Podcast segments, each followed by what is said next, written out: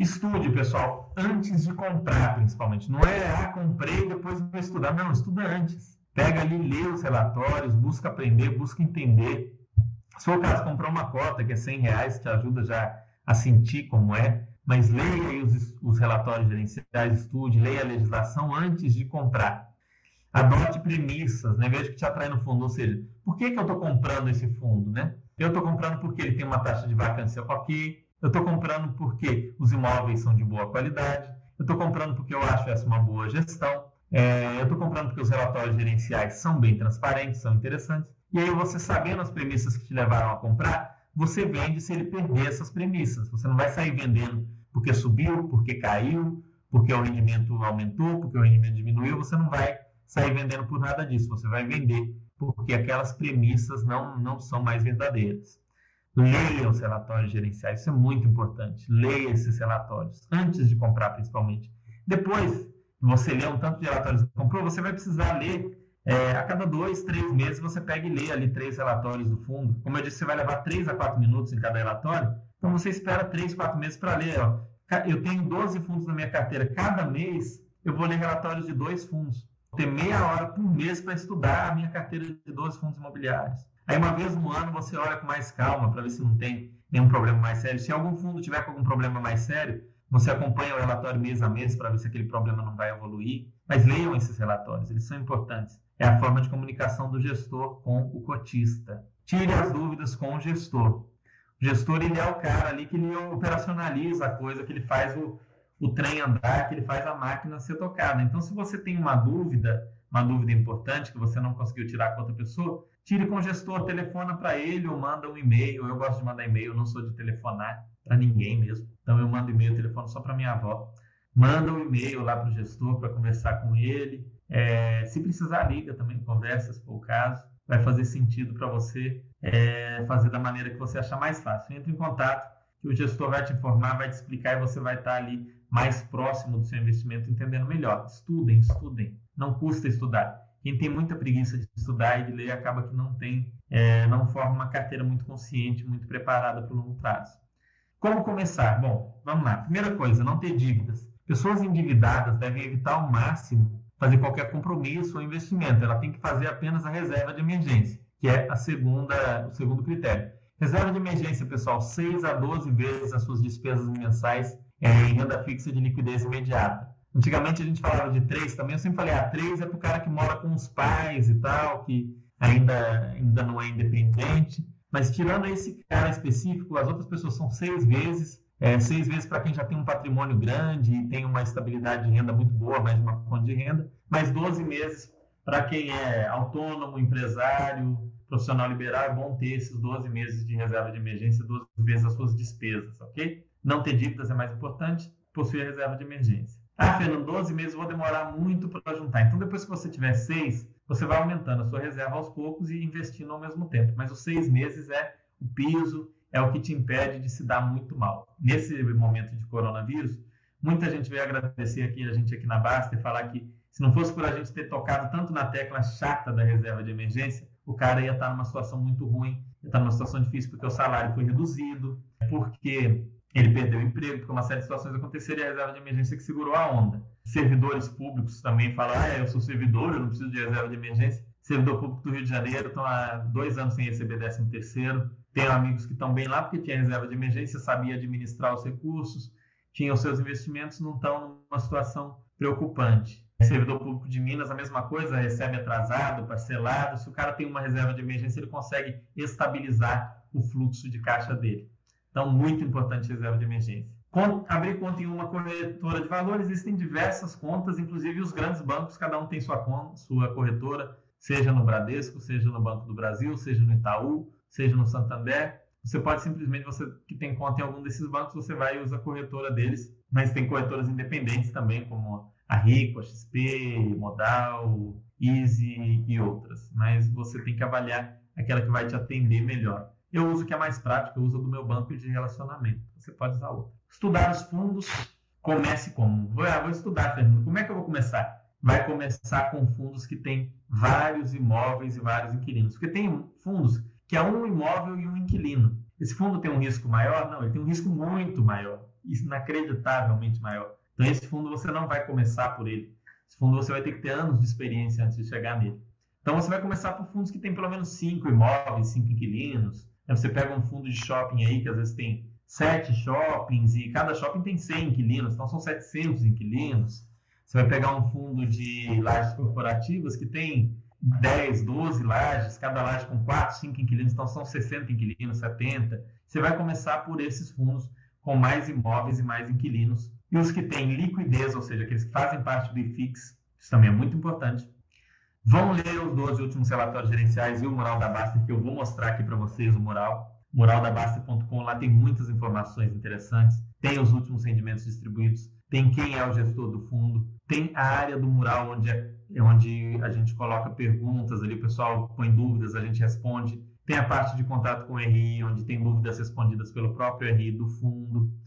É, tem a parte portfólio, que fala quais são os imóveis do fundo também lá no mural. Então você vai ler o mural com calma.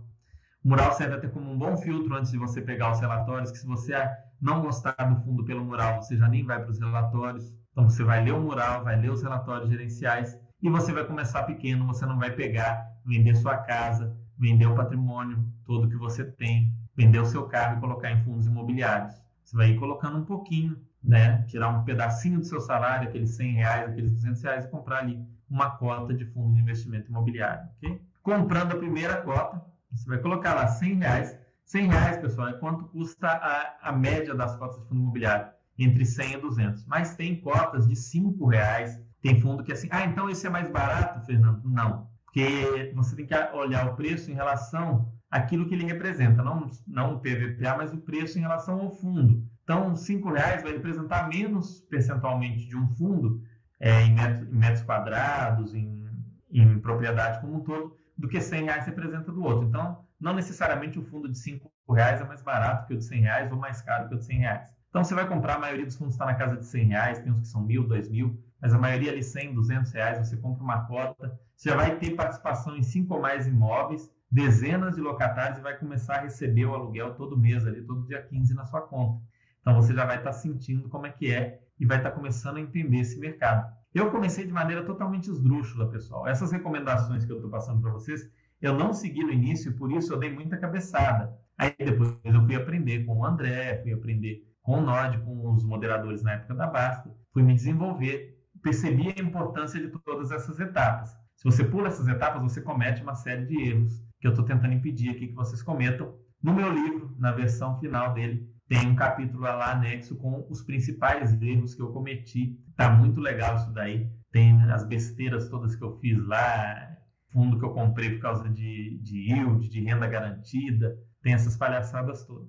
Então vocês vão poder ler lá. Mas, basicamente, leiam o relatório gerencial, olhem o mural da Baster, é, procure entender qual que é o objetivo do fundo, o que, que ele faz, vejam como é que, como que é a renda regular dele, que tem algumas rendas do fundo que acontecem esporadicamente. Ah, é, um inquilino teve que pagar uma multa de um atraso muito grande que ele estava e veio um rendimento bem maior. Aquilo ali não vai acontecer regularmente. Então, olhem aquilo que é regular. O relatório gerencial está trazendo isso de maneira bem clara. Os gestores têm sido é, bons nesse aspecto. Então, olha direitinho o que, que faz sentido e aí comece a investir, comece com pouco dinheiro, comece com 100, 200 reais, e aí você vai aumentando na medida em que você vai entendendo mais o investimento. Bolsa de Valores, pessoal, Bolsa de Valores, a nossa B3 Brasil, Bolsa Balcão, nome horrível na minha opinião, mas bom. É, a nossa B3 é a Bolsa de Valores, onde você pode negociar as cotas de fundos imobiliários. É um ambiente de negociação, um ambiente seguro, a Bolsa garante essa negociação, não tem essa de eu pagar e o cara não me dá o ativo. Você vai lá, coloca lá sua ordem de compra em dois dias úteis, o dinheiro sai da sua conta e o ativo sai da conta do cara. Os preços variam conforme a oferta e a demanda. Como eu disse, variam muito com o humor dos investidores, o humor do mercado, não necessariamente de acordo com os fundamentos dos fundos. Então, tenham bastante cuidado para não comprar ativos pensando em, em, com visão de que o, ah, o ativo caiu de preço, então não, não presta mais, o ativo subiu, deve ser bom, vou comprar. E nem o contrário, ah, caiu de preço, está barato, não entenda o ativo. Entenda o que está por trás do ticker. Entenda o que está por trás daquele códigozinho é, ABCP11, KNRI11, HGLG11, é, RCRB11, entenda o que está por trás daquilo. Aquilo ali, aquela sigla não é um ticket de loteria, não é um, um, um passe para nada. Aquilo dali é um pedacinho de um patrimônio que tem imóveis por trás, que tem grandes profissionais trabalhando para trazer ali renda para vocês. Fatores internos e externos influenciaram o preço, a gente isso aí não precisa nem avisar mais, né? Acho que quem estava há dois anos no mercado que não entendia isso, com a vinda do Covid passou a entender. No curto prazo tudo pode acontecer, e quando a gente fala tudo é tudo, tudo, tudo mesmo, como teve agora toda essa situação. Liquidez, facilidade para entrar e sair, ou seja, a bolsa ela, a bolsa ela existe basicamente para isso. Para que, que existe a bolsa de valores? Para que as pessoas possam comprar os seus investimentos e vender os seus investimentos, seja um preço alto ou um preço baixo. Um tempo atrás saiu uma notícia absurda de que, ah, como a bolsa caiu muito, a bolsa brasileira ia fechar por uns tempos. Isso é a coisa mais idiota e absurda do mundo. Se caiu, é provavelmente porque muita gente estava precisando de muita liquidez ou estava com medo. A pior situação possível seria fechar a bolsa nesse cenário. Então, essa ideia maluca que às vezes sai na imprensa, ah, vai fechar a bolsa, isso não acontece. Né? Isso é muito difícil. Às vezes tem um circuit breaker, onde a bolsa fica fechada por meia hora, 15 minutos, para acalmar os ânimos do investidor por até uma hora, enfim. Mas não, mas fechar a bolsa, né? Isso é muito é uma situação muito rara, aconteceu em alguns países de esquerda, principalmente na época da Guerra Fria mas no, no, mundo civilizado isso não faz muito sentido. IFIX é o índice dos fundos mais negociados da bolsa, apareceu o símbolo do Bitcoin aqui que não tem nada a ver, mas é o IFIX, ele é um índice que ele pega os fundos mais negociados e pondera conforme o tamanho do fundo e coloca ali. Ele é um fundo que chegou a 3 mil e tantos pontos, né? começou em, em 100 pontos lá em 2012, estava em 3 mil e tantos, caiu para 2.500 com essa crise, mas ele mede a variação geral dos fundos de investimento imobiliário vale a pena você começar investindo em fundos que estão dentro do IFIX. Por que não ficar olhando o preço? Né? Aí eu estou falando para vocês que é ativo negociado em bolsa e as pessoas que começam a investir em bolsa, seja em ações, seja em, em fundo imobiliário, elas têm aquele, aquele fetiche, aquele desejo de olhar o preço o tempo todo. Elas olham o preço, é, comprou de manhã, à tarde já está olhando o preço, no dia seguinte olha o preço, deu a, a outra manhã seguinte está olhando o preço, ao meio-dia está olhando o preço. E tem o livro do Taleb, Iludidos pela Casa, ele fala o seguinte: quando você olha a cotação de um ativo em bolsa, uma vez a cada minuto, você vai ver em alta 50% das vezes. Isso aqui, então metade das vezes você vai ver positivo e metade negativo. Se você olhar todo dia, a cenário já melhora. 54% das vezes você vai ver em alta e aí 46% você vai ver em queda. Quando você olha toda semana, já passa 59% das vezes em alta e 41% em queda. Não é tão interessante. Quando você olha todo trimestre, né, as ações da bolsa elas passam resultados trimestrais. Você vai ter 67% das vezes em alta e 33% em queda. Então já melhora muito o cenário. De cada três vezes que você olhar, duas vai estar em alta e uma em queda. Quando você olha todo o ano, 93% das vezes você vai ver o preço maior do que você pagou e 7% você vai ver em queda. Ah, Fernando, mas eu comprei no ano passado e agora está em queda é um você está nesse 7% nesse momento, que é uma crise sistêmica. E, se não me engano, isso chega a ter lá a situação de olhar cada 10 anos, aí é 99%. Então, não fiquem olhando o preço a cada hora, foquem no valor. Ah, eu comprei um fundo, ele tem boas agências bancárias, ele tem bons shoppings, ele tem bom, bom, boas lojas de rua dentro dele, ele é bem diversificado, a gestão é séria. Eu conversei com o gestor, eu vejo que o, o projeto deles para o fundo é um projeto interessante, inteligente. Não tem porque eu ficar olhando o preço do fundo a todo momento. Você olha o preço da sua casa toda hora, você comprou sua casa lá por 400 mil, no minuto seguinte você liga para o corretor, ó, já mudou o preço, eu paguei 400, agora tá. Você liga, não. Você liga no dia seguinte, olha, tá diferente comprei a casa ontem com você por 400 mil, já tá mais caro, mais barato. Não, você não faz isso. Você olha toda semana, você liga na segunda-feira seguinte, olha, corretor, eu comprei uma casa com você na segunda-feira passada por 400 mil, e eu queria saber se nessa semana a casa está mais barata, mais cara, para ver se eu vendo, o que, que eu faço. Você não faz isso. É, você olha todo trimestre lá que seja, você dificilmente faz, nem todo ano. Normalmente você vai saber do, do preço mais ou menos da sua casa quando seu vizinho vende por acaso. Então você vai estar olhando isso a cada 5, 10 anos. Peter Lynch, que é um dos maiores gestores de fundo da história, na verdade o maior em termos de retorno, ele fala o seguinte, que você deve olhar preferencialmente o preço das suas ações quando você for trocar o óleo do seu carro.